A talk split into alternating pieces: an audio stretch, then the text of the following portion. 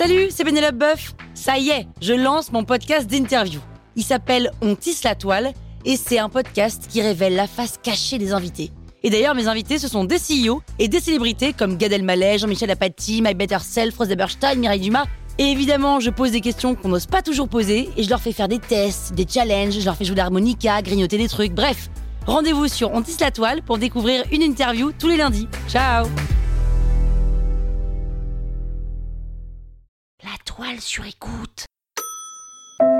Le jardin des délices, c'est une chanson de Patrick Bruel ça, ouais ouais ouais ouais. Vous écoutez Krusty Art, le podcast qui parle d'art sans en faire des tartes.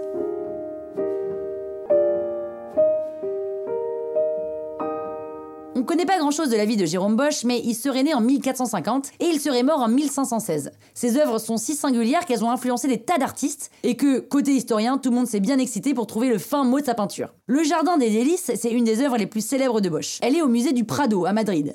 Le spectateur du 15e siècle devait probablement regarder ce tableau comme une sorte de Où est Charlie géant? et reconnaître tout un tas de trucs qui nous échappent à nous, spectateurs du 21e siècle, parce que nos représentations du monde sont beaucoup trop différentes. Alors partons de ce qu'on voit.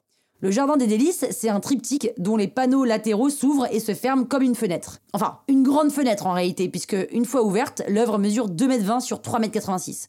Lorsque l'œuvre est repliée, on voit Dieu et son œuvre, la terre. Voilà. Euh, alors la scène est en grisaille, c'est-à-dire en nuances de gris, mais quand on ouvre les panneaux du triptyque, on se prend une explosion de corps, de créatures et de couleurs en pleine face.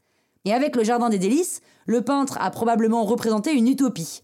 Il a joué au jeu du et si, mais dans sa version religieuse quoi. Et pour l'époque c'est normal. La question c'est la suivante. Et si Adam et Ève n'avaient pas commis le péché originel, comment ce serait la vie sur Terre? Alors les deux lascars, on les voit dans le panneau de gauche là avec Dieu, et le panneau central répond à la question.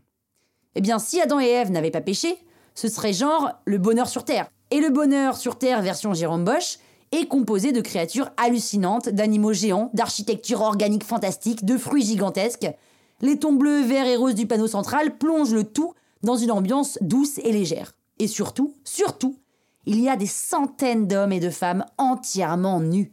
Et ils sont jeunes, et ils sont beaux. Et globalement, même si c'est pas explicitement représenté, on comprend qu'ils sont tous plus ou moins en train de faire l'amour. À deux ou à plusieurs. Bref, sur la Terre, l'ambiance c'est un peu bizarre.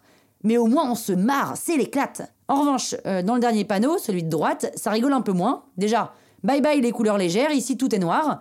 Au second plan, il y a un village qui brûle. Et au premier plan, on retrouve des dizaines de corps, des architectures délirantes et des créatures fantastiques.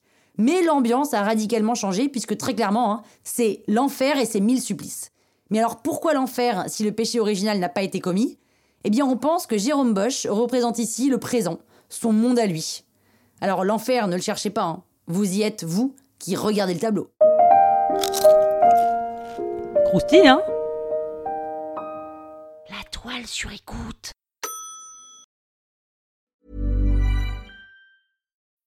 When you need mealtime inspiration, it's worth shopping Kroger, where you'll find over 30,000 mouthwatering choices that excite your inner foodie. And no matter what tasty choice you make, you'll enjoy our everyday low prices, plus extra ways to save, like digital coupons worth over $600 each week. You can also save up to $1 off per gallon at the pump with fuel points. More savings and more inspiring flavors make shopping Kroger worth it every time. Kroger, fresh for everyone. Fuel restrictions apply.